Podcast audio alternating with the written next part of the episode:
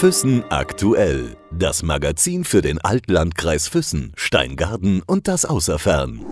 Im Gespräch mit Heute habe ich Helmut Schauer bei mir zu Gast in der Redaktion. Ich freue mich sehr, dass er da ist und er hat ein bewegendes Thema oder ich sag mal zwei bewegende Themen, die uns alle irgendwie und irgendwann immer wieder beschäftigen werden. Schön, dass du da bist, Helmut.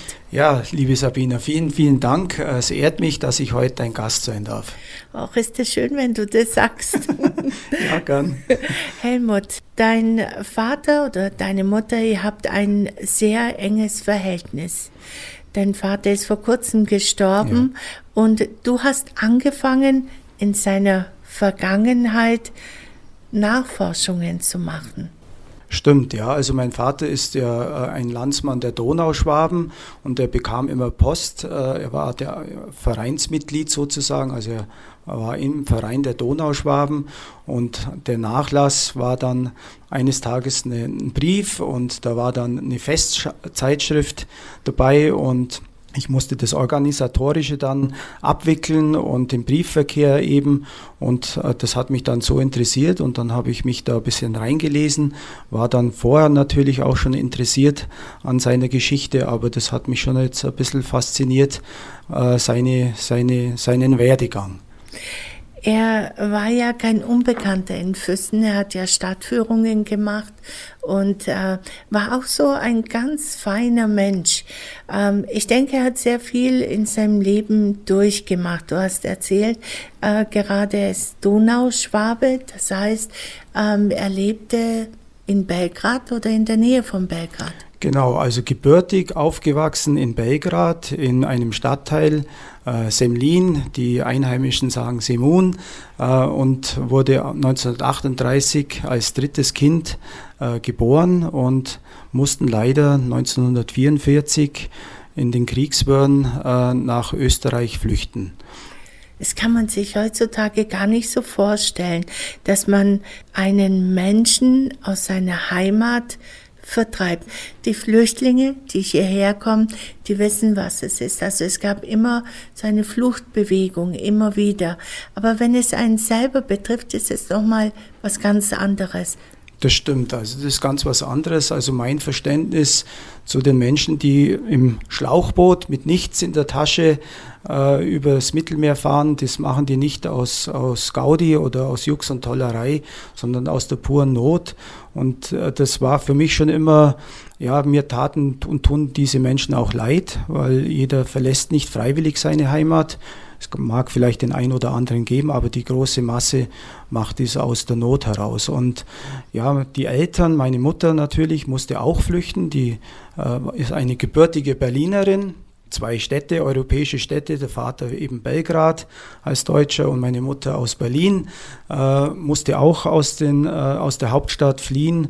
Äh, und ja, da habe ich also schon äh, viel, viel auch als Kind und als Jugendlicher, auch jetzt bis jetzt aus Erzählungen bei Familientreffen mitbekommen, was die Menschen eigentlich damals auch durchmachen mussten. Wie war das denn? Kannst du dich erinnern, was dein Vater damals erzählt hat, ähm, wenn er jetzt aus äh, Semun oder Semlin äh, stammte und er ist, glaube ich, mit sechs Jahren ähm, ist er Gefl weg, geflüchtet. Genau, genau. Also die, die Kindheit nach den Erzählungen, die war unbeschwert. Sie hatten, der Krieg war weit weg. Äh, sie hatten äh, gutes Auskommen. Man hielt sich untereinander aus. Äh, es war eine unbeschwerte Kindheit, bis dann eben Deutschland äh, in Jugoslawien äh, eingriff. Die, die äh, Kriegswirren auch dieses Land ergriffen. Die, sein Vater musste dann äh, einrücken. Sie verloren dann wie viele andere ihr, ihr Familienoberhaupt sozusagen. Äh, wenn sie Glück hatten, kam dieser mal ab und zu zurück oder eben leider nicht. Und äh, musste dann aber 1944 die ganze Familie ohne den Vater, der war im Krieg, also mein Großvater, äh, in einem Eisenbahnwaggon mit tausenden anderen Menschen die Reise ins Ungewisse antreten. Man muss sich vorstellen, meine Großmutter hatte vier Kinder, alle zwischen äh, vier und, und zwölf Jahren. Es war jetzt kein leichtes Unterfangen. Also meine Tante, die älteste, musste meiner Großmutter äh, stark unter die Arme greifen. Das äh, prägt jemanden. Und äh, aus seinen Erzählungen weiß ich, er hatte nur einen kleinen Rucksack dabei. Das war also alles, was man mitnehmen konnte. Man muss heute mal in die Kinderzimmer reinschauen und schauen, was ist da drin. Und man fragt dann Kind, ja, was nimmst du jetzt da mit? Da bräuchte man wahrscheinlich einen Schiffscontainer, aber das ging damals nicht. Weißt du, was er mitgenommen hat oder was ihm die Großmutter zusammengepackt hat? Ich glaube, also, äh, dass es nur ein Stofftier war. Also äh, das war nicht viel. Die hatten damals ja keine großartigen Spielgeräte. Es reichte oft ein, ein, ein Fußball, das irgendwie aus Lumpen genähter Ball war und dort wurde dann gekickt auf der Straße. Äh, aber ich meine, es war nur ein, sein, sein Stofftier. Und es gab nur ein Stofftier. Ich bin mir aber nicht sicher, muss man nochmal meine Mutter äh, fragen. Die weiß es nämlich genau. Weißt du eigentlich, wie sie dann ähm, hier ein neues Leben begonnen haben. Ich meine, Vater, die haben ja zu Hause Deutsch gesprochen ja. oder haben sie Serbo-Kroatisch geredet? Nein, Deutsch. Also sie, sie äh, konnten die Sprache verstehen aber sie konnten, zumindest die Kinder, ich weiß jetzt nicht, ob es meine, meine Großeltern oder Urgroßeltern, aber die, die Kinder konnten, die, also mein Vater sprach die Sprache nicht fließend, aber er konnte verstehen und er sprach auch einige Worte, was weiß ich, Weintrauben oder äh, äh was ein Brot auf Serbokroatisch heißt, das wusste er. Und meine Mutter, jetzt damit sich der Kreis schließt, musste äh, auch mit ihrer Familie, auch äh, ohne Vater, der bei der Eisenbahn äh, beschäftigt war, der war Eisenbahner, mein anderer Großvater, mussten ins Saarland fliehen, weil dort auch schon Familienangehörige waren.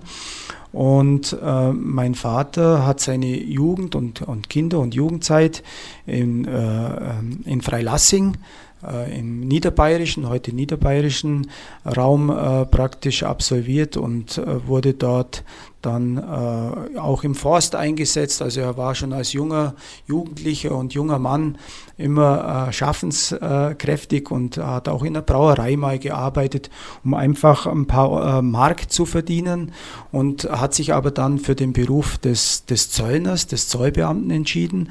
Und äh, nachdem äh, das Saarland äh, nach dem Krieg ja wie so eine Art Enklave äh, nicht äh, zu der Bundesrepublik Deutschland äh, gehört hat in den Anfang der 50er Jahre. Und in 1955, 58 in der Zeit wurde das Saarland äh, an die Bundesrepublik angegliedert und dort brauchte man äh, junge ungebundene, also äh, junge Männer, damals Männer, es gab noch keine Zöllnerinnen, äh, die keine Familie hatten, keine Kinder. Und da hat sich dann mein Papa beworben und äh, war dann plötzlich als junger 20, 22, 23-jähriger Mann dann im Saarland. Und da hat er dann deine Mutter kennengelernt. Genau, da, was macht man da so als Junge? Nichts anderes wie heute. Äh, äh, man geht abends aus und äh, guckt, was ist denn so los. Und da hat er dann nach den Erzählungen meiner Mutter äh, bei einem Fest, also man muss sagen, die Saarländer sind ein sehr lebensfrohes Volk, da spielt der französische Einschlag schon auch mit eine Rolle. Ich, ich äh, durch meine Besuche habe ich das öfters auch erfahren dürfen, da rührt sich was. Also wenn man da mal in Saint-Louis, das ist die Stadt, wo sie sich auch kennengelernt haben, da gibt es das berühmte Altstadtfest, da, äh, da geht sozusagen die Post ab. Und da haben sie sich dann äh, scheinbar an einem lauen Abend äh, kennengelernt.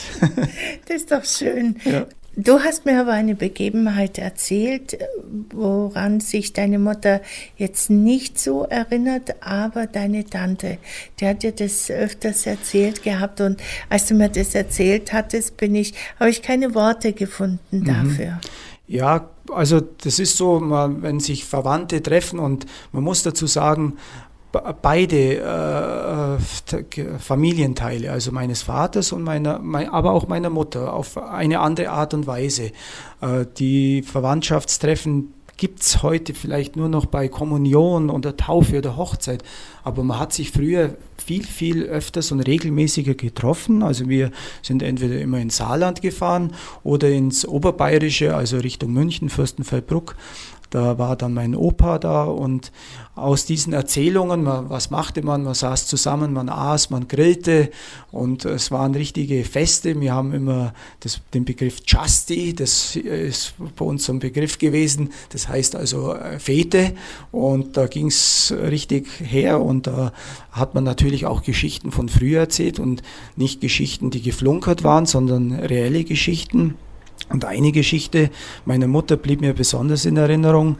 Äh, meine Tante, die ist äh, von, die Schwester meiner Mutter, ist etwas älter und die musste auf ihre kleine Schwester in Berlin äh, aufpassen und die beiden mussten einmal die Bunker, die Luftschutzbunker verlassen oder ihre Wohnung verlassen, ich weiß es nicht. Und in Berlin sind die Straßen ziemlich breit, mussten vielleicht Lebensmittel besorgen oder Kohle, Heizmaterial und es war kein Fliegerangriff, also es war kein, die Sirenen gingen nicht und sie waren auf dem Weg und plötzlich äh, gingen aber die Sirenen dann doch los. Und das ging dann ziemlich schnell und es kam ein äh, Tieffliegerangriff. Es äh, waren auch Tieffliegerangriffe in dieser Stadt und die waren besonders für die Bevölkerung gefährlich, weil die zielten direkt auf Menschen. Und äh, meine Tante erzählte mir oder uns, dass die Mutter sozusagen ganz dringend auf die Toilette plötzlich musste, auf dem Weg in den Bunker. Und äh, sie sah sich einfach auf den, auf den Gehsteig oder auf die Straße. Und in dem Moment kam ein, ein britischer oder amerikanischer Tieflieger und äh, meine Tante erzählte mir, sie konnte den Piloten erkennen und der Pilot drückte aber nicht auf den, Gott sei Dank nicht auf den Abschussknopf und flog über die beiden Kinder hinweg. Also das. Es ist einfach Wahnsinn, wenn man so eine Begebenheit oder so ein Erlebnis miterlebt hat, ähm, dass man da noch normal irgendwie weiter oder, oder unbeschwert weiterleben kann. Hat es deine Mutter irgendwie damals mitbekommen oder deine Tante? Hat es sie irgendwo geprägt? Sicher, also da bin ich überzeugt. Die, die Mutter vielleicht nicht so, sie war äh, zwei Jahre alt, äh, bei der Situation oder vielleicht noch ein paar Monate jünger. Äh, meine Tante natürlich, die war fünf, sechs Jahre alt und im, wenn dann im Unterbewusstsein. Und heute äh, wird mir auch vieles klarer. Also je älter ich persönlich werde, desto mehr habe ich auch Verständnis für gewisse Reaktionen, für gewisse Ansichtsweisen, die unsere Eltern oder Großeltern eben damals für uns junge Menschen in den 70er, 80er Jahren äh, unverständlich äh, war. Aber heute, wenn man sich jetzt mit der Geschichte ein bisschen befasst und sagt, was haben die eigentlich mitgemacht, die Leute, dann, dann, dann wird vieles klarer. Hat dich das selber irgendwie geprägt äh, oder dich und deine Schwester? Wie gesagt, ihr habt ja alle so ein ziemlich feines, enges Verhältnis zusammen.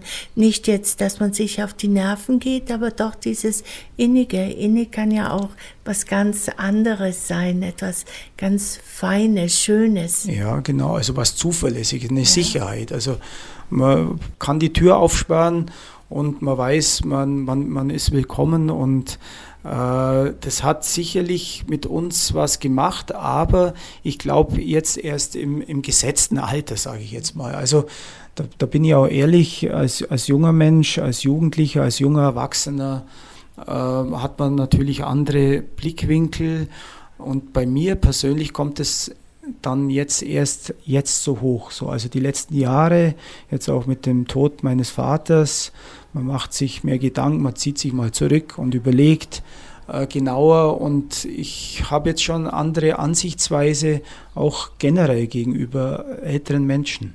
Also Hattest du jemals jetzt in der Zeit bereut, dass du ihn vielleicht nicht direkt ein paar Sachen gefragt hast. Ich meine, ich kenne das ja von mir und man denkt sich nichts dabei. Man kennt ja seinen Vater, seine Mutter, mhm. aber ähm, dass man sich jetzt hinsetzt und ewig lang so hineinbohrt, manchmal wollen die das ja auch gar nicht. Ja, also wir haben, ich äh, habe zu Hause, wir haben zu Hause einen Kachelofen und ich mache auch selber Holz. Und mein Vater war früher als junger Mann vor dem Zoll auch im Wald, im Forst beschäftigt, nicht lange, aber äh, brachte mir sehr viel bei. Also es ist für mich ein, ein, mein Lehrmeister gewesen in allen Belangen. Und eines Tages, wir waren das schon ja, ein paar Jährchen jetzt her, da habe ich ihn dann auch mal im Wald dann ja, beiseite genommen bei einer Ruhepause und habe gesagt, Mensch Papa, du musst mir das alles mal nochmal erzählen. Und äh, er hat dann auch seine Lebensgeschichte, das weiß ich jetzt. Ich muss bloß mal in den Unterlagen nachgucken, nach den Aussagen meiner Mutter, aber auch etwas notiert und aufgeschrieben. Äh, und ich habe ihm aber auch zu Lebzeiten auch äh, Dankbarkeit geäußert. Also das ist mir auch wichtig gewesen, mal Danke zu sagen. Danke für, für, für alles, was er getan hat. Woher kam dieses innige Verhältnis? Weißt du, ich denke mir, ähm, zwischen Vater und Sohn gibt es ja genauso wie zwischen Töchter und Mütter immer wieder so ein paar Spannungen. Ähm, es ist nicht immer üblich, dass da so ein inniges, herzliches Verhältnis da ist. Woher kommt dieses, diese Innigkeit bei euch? Also die Innigkeit, ich glaube, da spreche ich jetzt für viele äh, junge äh, äh, Männer. Also ich spreche jetzt aus, der, aus, dem, aus Männerblickwinkel. Irgendwo muss man sich ja mal gegenüber seinem, seinem Vater auch abkapseln. Das, dieser Prozess, der, stand, der fand auch bei mir statt, da kann ich mich noch gut erinnern. Äh, ich habe Dinge gemacht, mit denen mein Vater nicht so einverstanden war, aber ich muss auch sagen, jetzt kann ich sagen, mein Vater war ein äh, korrekter Beamter, also ein, ein ich sage jetzt mal, heute würde man sagen, hundertprozentiger Beamter.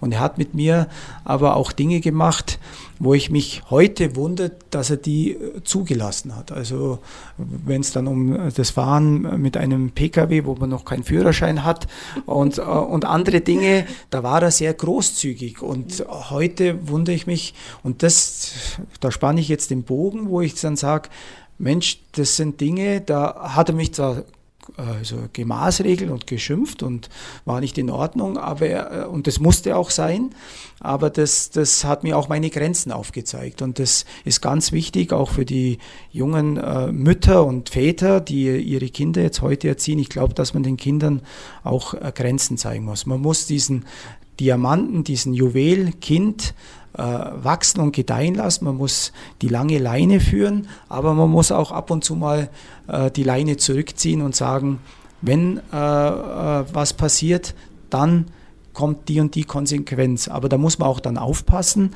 äh, dass man da nicht zu viel äh, Konsequenzen zieht und, und weil sonst gewohnt sich dann das Kind dran. Und bei mir war das so, ich hatte viel Freiheiten aber auch äh, mir wurden auch meine Grenzen aufgezeigt. Und vielleicht ist da auch das innige Verhältnis, das die letzten Jahrzehnte dann natürlich intensiver wurde.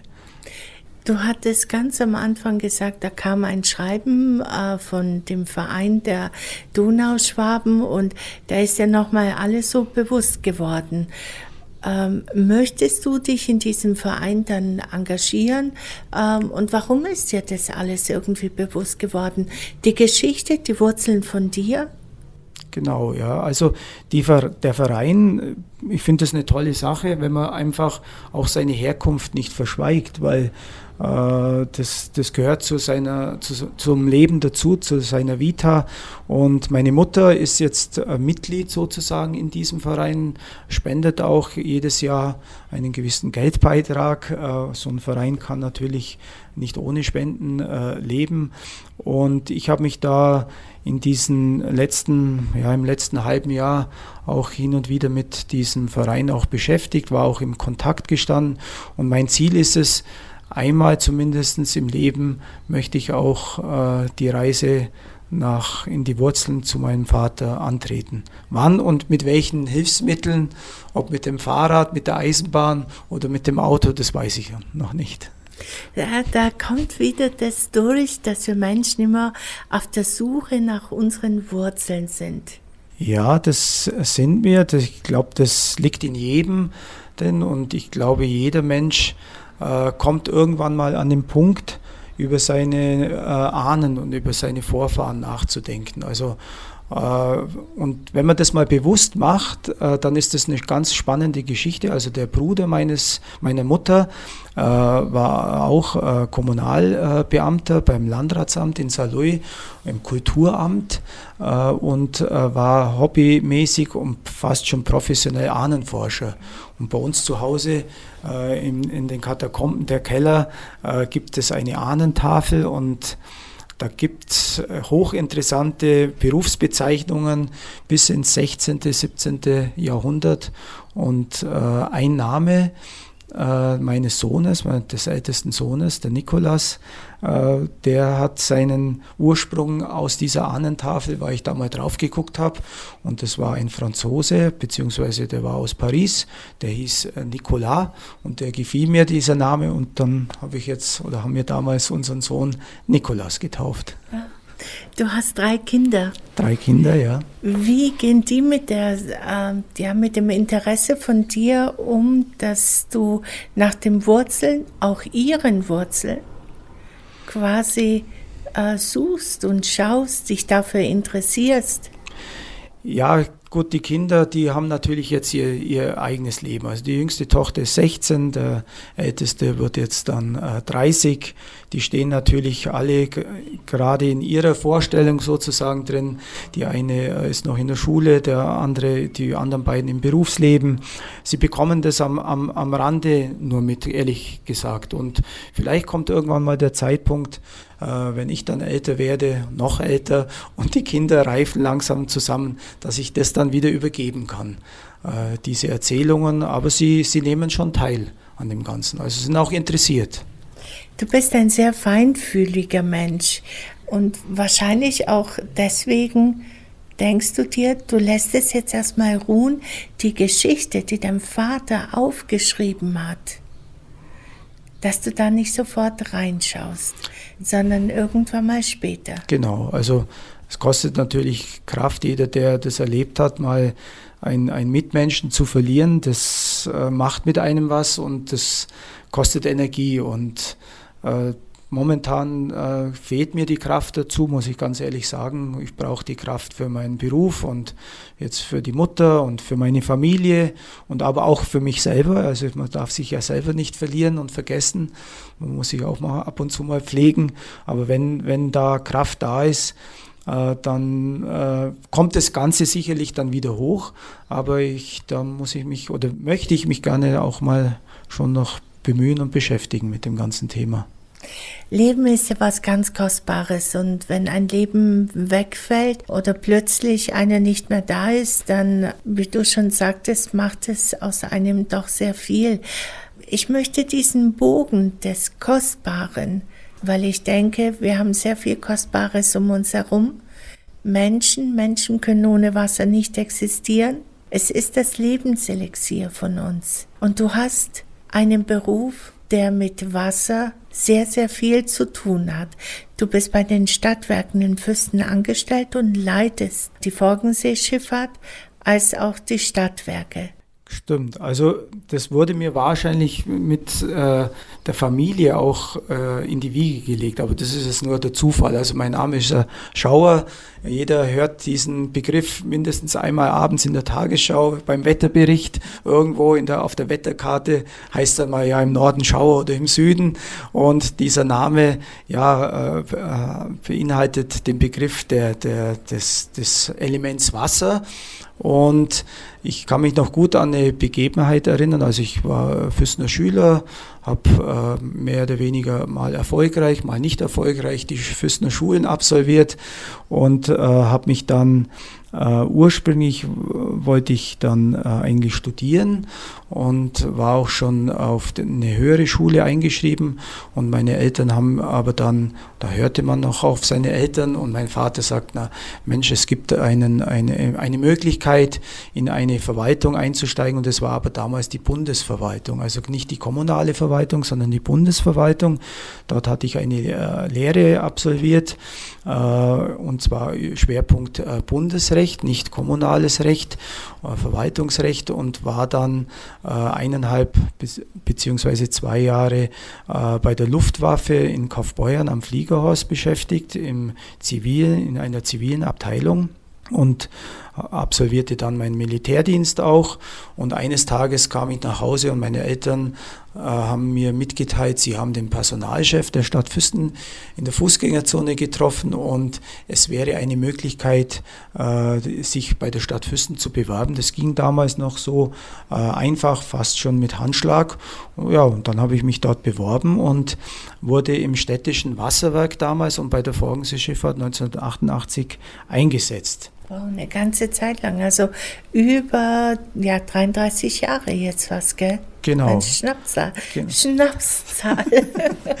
also doch jetzt schon eine äh, lange Zeit und äh, nächstes Jahr werde ich dann 40 Jahre im öffentlichen Dienst sein, habe also aus diesen Erfahrungen äh, dann für die Kommunalverwaltung sehr viel äh, mitnehmen können, war da ja, vom Tellerwäscher würde ich jetzt fast sagen, damals kleiner Sachbearbeiter und das war es dann vielleicht, äh, was, wir, was mir den, äh, das Durchhaltevermögen gebracht hat. Also es hat mich dann fasziniert, besonders äh, beide Bereiche. Auf der einen Seite der Tourismusbereich, zwei Schiffe in Füssen im Allgäu, ja, auf, auf dem Forgensee, auf dem größten Stausee Deutschlands und auf der anderen Seite das Element Wasser,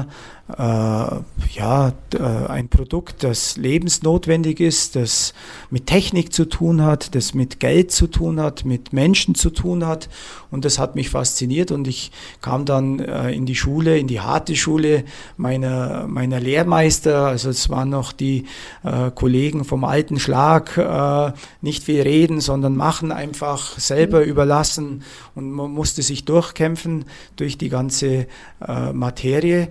Und ein entscheidender Punkt, der mich an die heutige Position gebracht hat, das war der damalige äh, Bürgermeister der Dr. Wengert. Der hat mir ein gewisses äh, Ressoir, also ein, ein, äh, ein Teil übertragen an Arbeit, und zwar das äh, Wasserrecht mehr oder weniger.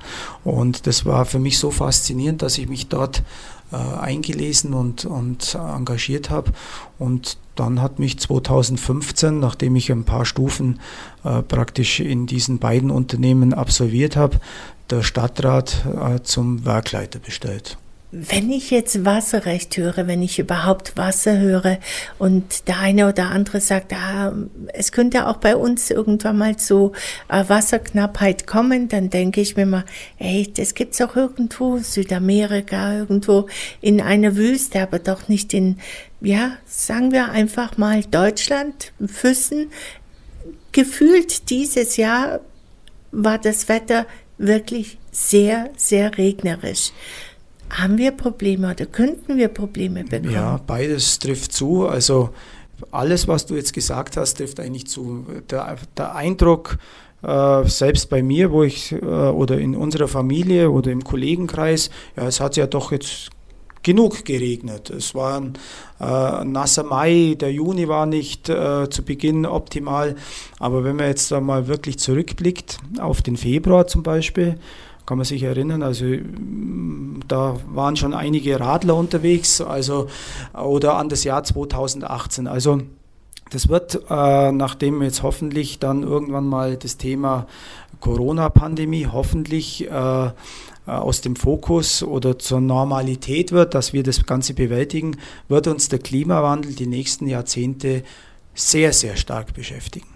Das heißt, wir müssen auf unser Wasser sehr aufpassen oder mit den Ressourcen, die wir haben, wie wir damit umgehen? Das stimmt. Äh, dem Thema hat sich jetzt die, äh, sogar die oberste Stelle, die Bundesregierung, das Bundesumweltministerium angenommen. Es gab vorher den sogenannten Wasserdialog. Das war ein Interessenvertreterverband mit 200 Beteiligten, einschließlich der Bürger. Und aus diesem Dialog äh, wurde jetzt am 8. Juni, jetzt erst vor knapp zehn Tagen, eine nationale Wasserstrategie. Also das kann jeder zu Hause googeln, nationale Wasserstrategie.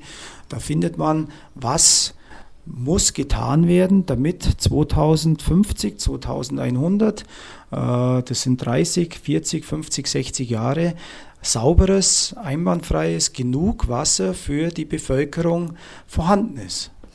Jetzt denke ich einfach, ich bin eine, die sehr gerne unser Wasser aus dem Wasserhahn aufmachen, Glas hinstellen, trinken.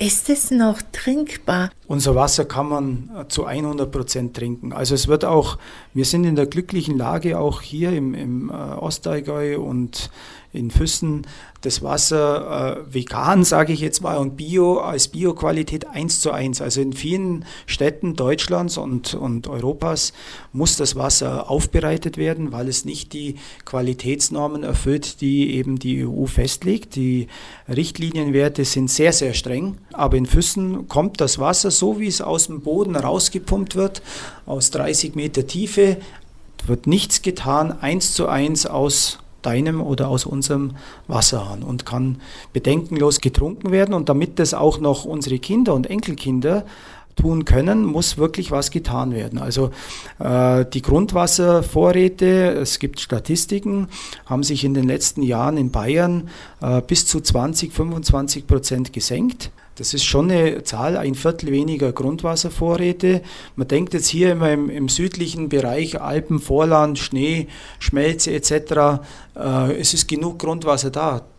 Das stimmt nicht. Wir haben zwar jetzt hier Grundwasser für die jetzige Zeit, wir müssen aber auch Acht geben, dass dieses Grundwasser auch noch in 30 Jahren vorhanden ist. Äh, das Problem ist auf der einen Seite äh, die äh, bei der Klimaerwärmung, bei dem Klimawandel die Starkregenereignisse. Das heißt, wir haben eigentlich schon der Wasserkreislauf bleibt der gleiche in dem Sinn, aber es kommt zu viel Wasser auf einen Schlag ja, auf, auf den Boden, auf die äh, Städte, auf, auf das Land sozusagen. Und man versucht jetzt dieses Wasser auch zu speichern. Es gibt den Begriff der äh, Schwammstädte, äh, äh Spon Cities. Äh, Spon Smart Cities heißt aber auch äh, bei der Stadtentwicklung, bei Planung von Neubaugebieten, von Städten muss dieses Wasser in Korridoren äh, ab geleitet werden, es muss aufgefangen werden, es müssen genug äh, Freiräume, Grünflächen entstehen, damit äh, Pflanzen, Tiere, aber auch die Menschen äh, praktisch diese Räume nutzen können. Und dieses Wasser ist sehr, sehr wertvoll, auch was die Landwirtschaft, da ist man auch schon dabei, dass die Landwirtschaft, die enorm viel Wasser verbraucht, äh, dieses Wasser speichert, nutzt und optimal dem Kreislauf wieder zuführt. Haben wir sowas in Füssen? Achtet man gerade bei der Bebauung auf so etwas? Ja, also da die Weichen, die, die Weichen sind gestellt. Also wir haben jetzt schon die Anforderungen äh, zu beachten, die dort gegeben sind. Äh, wir stehen da im engen Dialog auch mit dem Landratsamt. Äh, da gibt es eine eigene Abteilung, die ist äh, Wasserrechtsabteilung. Äh, dort wird mit äh, Fragebögen äh, kommuniziert. Zum Beispiel derzeit ganz aktuell muss man bis 31. Juli diesen Jahres müssen wir ein, ein, ein, Statement abgeben, wie, wie schaut unsere Sicherung aus, wie sind die Grundwasserstände. Also wir stehen da im engen Dialog und äh, bei Hausneubauten, bei Erschließungen muss jetzt daran gedacht werden, äh, was passiert denn in 20, 30 Jahren und was passiert vielleicht heute Abend. Wir sehen, die Temperaturen steigen und es ist nur noch eine Frage der Zeit, bis, ein, bis das nächste Gewitter vor der Tür steht. Und solche Gewitter und Starkregenereignisse verursachen ja enorme äh, Schäden auch. Du hast mir erzählt, dass das Abwasser sehr, sehr viel über uns aussagt. Stimmt, also neben dem Thema Wasser äh, ist das Abwasser. Das ist ein, ein Thema, es kommt aber immer mehr in den Fokus. Also in unserer Branche, wer mit Wasserwirtschaft zu tun hat, der, der wurde von Anfang an mit Abwasser konfrontiert. Aber es ist ein hochinteressantes, hochinteressanter Bereich. Man muss sich mal äh, vorstellen, die größten Anlagevermögen der Kommune liegt eigentlich unter der Erde. Also alles, was unter der Erde ist, ist, ist sehr äh, kostenintensiv.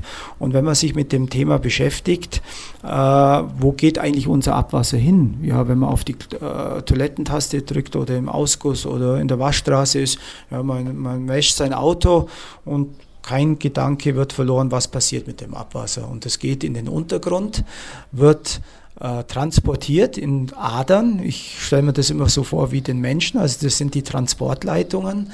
äh, Luft und Blut, ist Wasser und Abwasser und wird dann abgeleitet, wie im menschlichen Körper, zu einer Kläranlage. So, und der Magen ist die Kläranlage sozusagen und in der Kläranlage wird aufwendig, also das sind äh, in Deutschland, in Europa äh, hohe Standards da, die aber noch nicht ausreichen durch die heutige ja, äh, Zivilgesellschaft äh, mit unseren unterschiedlichsten Stoffen, sei es äh, Genussmittel, sei es Medikamente, sei es Produktionsabfälle, Landwirtschaft, ähm, werden Stoffe eingetragen ins Abwasser, die natürlich rausgefiltert werden sollten und müssen, weil sonst landen sie irgendwann dann in unsere Gewässer, in die, Seen und Flüsse. Und da gibt es, wenn ich das noch anfügen darf, ich habe vielleicht vorhin den Begriff Abwassermonitoring angesprochen, äh, dort wird praktisch rausgefiltert, erkannt, welcher Gesundheitszustand herrscht denn momentan vor. Also da ist Uh, unser Nachbarstaat, uh, unser Nachbarbundesland, das Land Tirol, ein Vorreiter. Bayern uh, muss nachziehen, nicht um zu gucken, was, was, was, wie viel Kaffee trinken denn die Leute, um, um, um welche Kaffeeproduzenten dort die Daten weiterzugeben, sondern das hat alles mit Gesundheit zu tun. Wie geht es uns Menschen? Und man kann da wirklich Dinge rausfiltern, äh, wie viel Nikotin wird zum Beispiel verbraucht, wie viel Schmerzmittel, äh, Paracetamol oder Ibuprofen, das sind alles Mittel, die nicht abgebaut werden können und die äh, landen letztendlich im Wasserkreislauf. Und da äh, müssen unsere, sind wir aktuell, aber auch unsere äh, nachkommenden Generationen aufgefordert, a, zu versuchen, vielleicht diese Stoffe zu reduzieren, weil alles, was nicht ins Abwasser kommt, ist umso besser, aber es lässt sich oft nicht vermeiden. Und dazu gucken, wie bringen wir diese Stoffe dann äh, aus dem Kreislauf wieder raus. Das heißt, unser, unser Leben spiegelt sich im Abwasser wieder. Wie viel Alkohol trinke ich? Was rauche ich? Habe ich Drogen konsumiert? Äh, welche Krankheit ich habe? Diabetes, äh, Übergewicht oder keine Ahnung, wie viel Süßes ich esse. Süßstoff, du hast es gerade gesagt, Süßstoff ist, ein, ist nicht abbaubar, momentan nicht abbaubar. Äh, das heißt, je mehr man Süßstoff in seinen Kaffee reintut, tut man sich für sich vielleicht, wo man sagt, ja, ich muss Süßstoff nehmen, ich vertrage den Zucker nicht. Ähm, aber dieser Süßstoff bleibt im Kreislauf noch äh, sichtbar. Äh, Drogen ein, ein, Thema. Also ich kann da auch ruhig eine Zahl nennen mal als, als Beispiel. Man muss sich auch vorstellen, die Zahlen, äh, die liegen mir auch vor äh, aus dem Bundeskriminalamt des Nachbarlandes. Äh, 2019 äh, allein im Bundesland Tirol Kokain durch die Polizei sichergestellt 9 Kilo, ich glaube die Zahl habe ich noch im Kopf durchs Abwasser festgestellt, Verbrauch im Jahr 149 Kilo.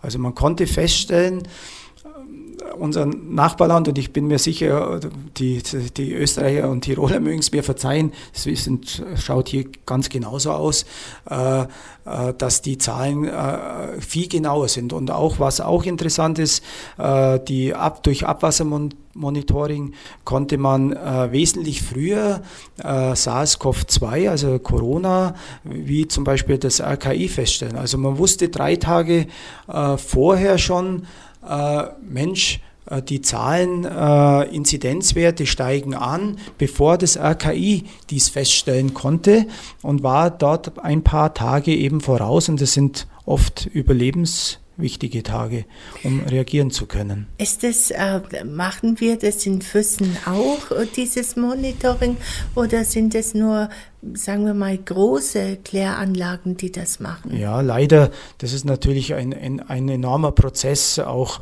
äh, in, in, in, in Laborkosten etc. Das macht meines Wissens nur bisher die Stadtentwässerung München. Alle anderen Kläranlagen sind noch nicht so weit. Aber ich denke, es gibt äh, auch verschiedene Reinigungsstufen, äh, drei bisher und momentan äh, sind einige Kläranlagen in Bayern an Pilotprojekten beteiligt, eine vierte Reinigungsstufe einzubauen. Und diese vierte Reinigungsstufe filtert dann möglichst viele dieser Stoffe, die wir nicht im äh, Gewässer haben wollen, äh, raus. Ich muss dazu sagen, wir haben eine eigene Kläranlage, das ist eine Verbandskläranlage hier in Füssen. Da sind jetzt wir nicht zuständig als Stadtwerke, aber das betrifft natürlich uns. Das ist unser, ja, unser Bruder, unsere Verwandtschaft ist die Kläranlage.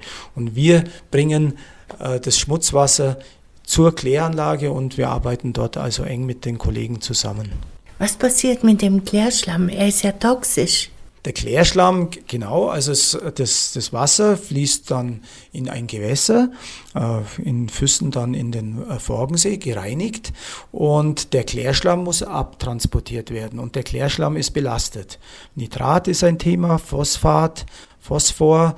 Äh, man versucht also diesen Klärschlamm äh, zu nutzen für Energiegewinnung, für die Landwirtschaft. Da gibt es schlaue Köpfe, da gibt es Projekte und ähm, dass man diesen Klärschlamm, äh, man muss sich jetzt vorstellen, 80 Millionen Einwohner produzieren sehr viel Klärschlamm und das ist schon ein, ein, ein Thema. Nur für die Menschen, nicht die Landwirtschaft. Wahnsinn. Irre, wenn man sich das dann so richtig vorstellt. Jetzt äh, spanne ich den Bogen, du sagtest, äh, gereinigt geht es dann in den Forgensee rein und da bist du ja auch zu Hause. Genau, also das ist wie eine große Familie. Ich komme dem, dem Thema nicht aus, äh, wenn ich dann mal äh, am, am Forgensee unten bin und äh, da gibt es eine Leitung, zwei Leitungen gehen durch den Forgensee, Wasser, abwassermäßig. Und dann bin ich am Forgensee und dann sehe ich die Schiffe. Und das ist auch mein Metier, äh, wie du schon vorhin erwähnt hast. Ich bin auch zuständig für die Forgenseeschifffahrt. Und das, da muss ich dann den Hebel äh, umstellen. Manche fragen mich, Mensch, wie, wie machst du das? Und ehrlich gesagt, ich beneide manchmal, ich, ich habe eine Kollegin in Kaufbeuern, die ist Werkleiterin des städtischen Wasserwerks. Die steht in der Früh auf und macht den ganzen Tag nur Wasser. Bei mir ist es so, ich muss mich vormittags mit Wasser, mittags mit Abwasser, dann habe ich noch einen dritten Zweig, das ist die Parkierung. Da geht es dann um, um Sanierung einer Tiefgarage und am Nachmittag oder am späten Nachmittag kommt dann der technische Betriebsleiter und sagt, unser Schiffsradar funktioniert nicht mehr. dann muss ich mich in die Nautik äh, einprogrammieren sozusagen. So gutes Zeitmanagement auch notwendig. Aber der Forgensee und die Forgenseeschifffahrt, das ist natürlich, ja, ich sage es jetzt einfach, der, der Knüller, der, der, Hammer, dass eine Stadt wie die Stadt Füssen eine eigene Schifffahrt betreibt. Das gibt es in ganz Bayern nicht. Es gibt zwar einen Zweckverband, äh, aber alle anderen Betriebe sind entweder privat oder verstaatlicht oder teilstaatlich. Aber dass eine Kommune, eine Stadt eine Schifffahrt betreibt und das seit über 60 Jahren, das ist einmalig und das finden nicht nur wir toll, sondern auch unsere Gäste. Ja, weißt du, ich sehe dich jetzt einfach strahlen. Und ich denke mir, wenn du sagst, naja, ich habe vier Gebiete, du bist noch jung, du wirst jetzt ähm, irgendwann in vier Monaten, äh, wirst du 57. Ja. Ja. Und ich denke, vielleicht hält dich das auch jung. Diese Herausforderung immer wieder eigentlich tagtäglich Neues dazulernen. Man lernt ja nie aus. Man lernt nie aus. Also wir haben jetzt als Beispiel Schifffahrt zwei, heute steht es auch in der Presse, neue Sonargeräte angeschafft, ein ganz kostengünstig, ein paar hundert Euro so ein Teil äh, angeschafft, aber sehr wichtiges Instrument. Da sieht also der Kapitän, Jetzt spannen wir wieder den Bogen zum Klimawandel. Auch der Forgensee äh, leidet natürlich unter den Einflüssen des Klimawandels, äh, sprich Hochwasser, sprich Verlandung. Das sind alles Themen, die auch die Schifffahrt betreffen. Und diese Sonargeräte äh, geben eine gewisse Sicherheit, nicht nur dem Kapitän, der das Schiff führen muss, sondern natürlich auch den Gästen. Der kann dort genau erkennen, welche Seetiefe, welche Tiefen unter seinem Rumpf noch vorhanden sind, um die Gäste auf dem See befördern fördern zu können. Also es war mir jetzt heute wirklich, es war sehr schön mit dir zu reden. Vor allem weiß ich jetzt ein klein bisschen mehr über, ähm, ja, über deinen Beruf und was dich bewegt, wie wir vielleicht mit dem Wasser umgehen müssen. Jeder tagtäglich nicht nur einfach Wasser verschwenden, sondern wirklich überlegen, was passiert mit dem Wasser, das versickert Wo bekommen wir es her? Ja, also abschließend äh, denke ich, dass der Appell, der ist der ist angekommen. Also wenn man sieht, äh, die jungen Menschen, äh, wenn man in die Schulen reingeht, wir sind auch dort mit einer Aktion Trinkbrunnen für Schulen mittlerweile vorrätig und engagiert. Also ich, ich sehe da nicht schwarz. Also ich, ich bin immer positiv gestimmt und ich auch was dieses Thema antrifft, man muss was tun. Das ist ganz klar. Wir müssen uns auch einschränken. Wir werden uns auch ändern müssen. Aber wenn man jetzt sieht, was die Corona-Krise und Pandemie, zu was die Menschen eigentlich auch fähig sind, wenn es wirklich drauf ankommt, glaube ich schon. Und was auch ein wichtiges Thema ist, ich, besonders hier in Bayern und, und hier im Füßner Raum und äh, gilt auch ja, für eigentlich ganz Deutschland, dass die äh, Ver- und Entsorgung äh, überwiegend in kommunaler Hand ist. Und das heißt, die Bürger, das ist ihre Wasserversorgung, ihre Abwasserbeseitigung.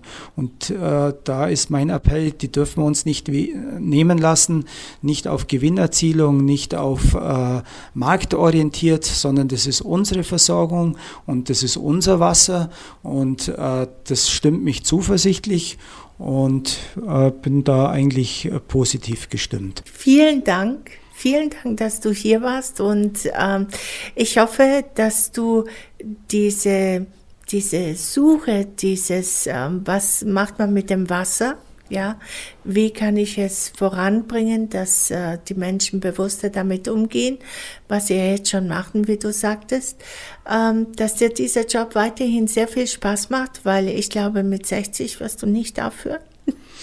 Oh, das ist jetzt das ist eine harte Frage, aber du hast es jetzt schon ein paar Mal erwähnt, dass ja. dieser Beruf fordert natürlich. Ja, Und fordert, ja. das, das mag ich auch selber. Also es, ich, äh, der Körper ist nicht äh, unendlich, sondern endlich und einige äh, äh Narben kann ich auch schon verzeichnen äh, wann und wie, wo mein Ende sein wird, das, das, das weiß ich jetzt noch nicht.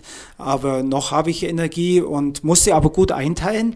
Und bei äh, der Gelegenheit möchte ich mich natürlich ganz, ganz recht herzlich bei dir bedanken, dass ich Gelegenheit hatte, auch über dieses Thema äh, praktisch deinen äh, äh Gästen und, und den Bürgern Informationen zu geben. Sie können sich auch jederzeit an uns wenden, auf die Homepage zu gehen, mich anrufen, wenn Sie Fragen haben. Das ist immer sehr äh, spannend und interessant und wir sind da alle Mitarbeiterinnen und Mitarbeiter äh, sehr, sehr äh, interessiert daran, dieses Wissen auch weiterzugeben.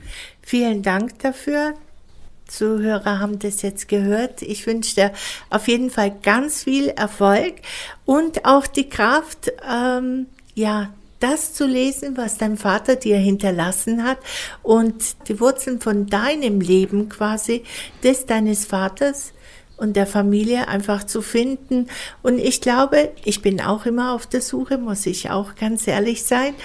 Und das hilft einem auch, die Dinge anders zu sehen oder positiver zu sehen, dankbarer zu sehen. Genau, also abschließend I will do my best, also ich versuche das Beste rauszuholen.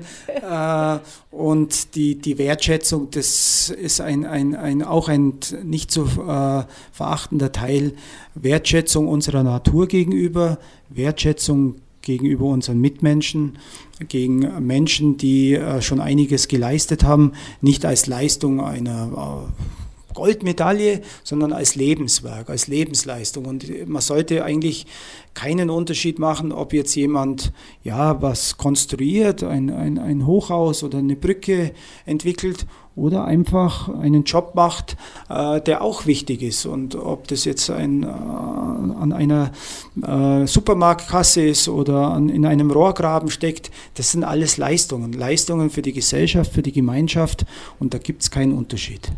Dankeschön. Vielen, vielen Dank, Sabine. Hat mir Spaß gemacht. Füssen aktuell. Das Magazin für den Altlandkreis Füssen, Steingarten und das Außerfern.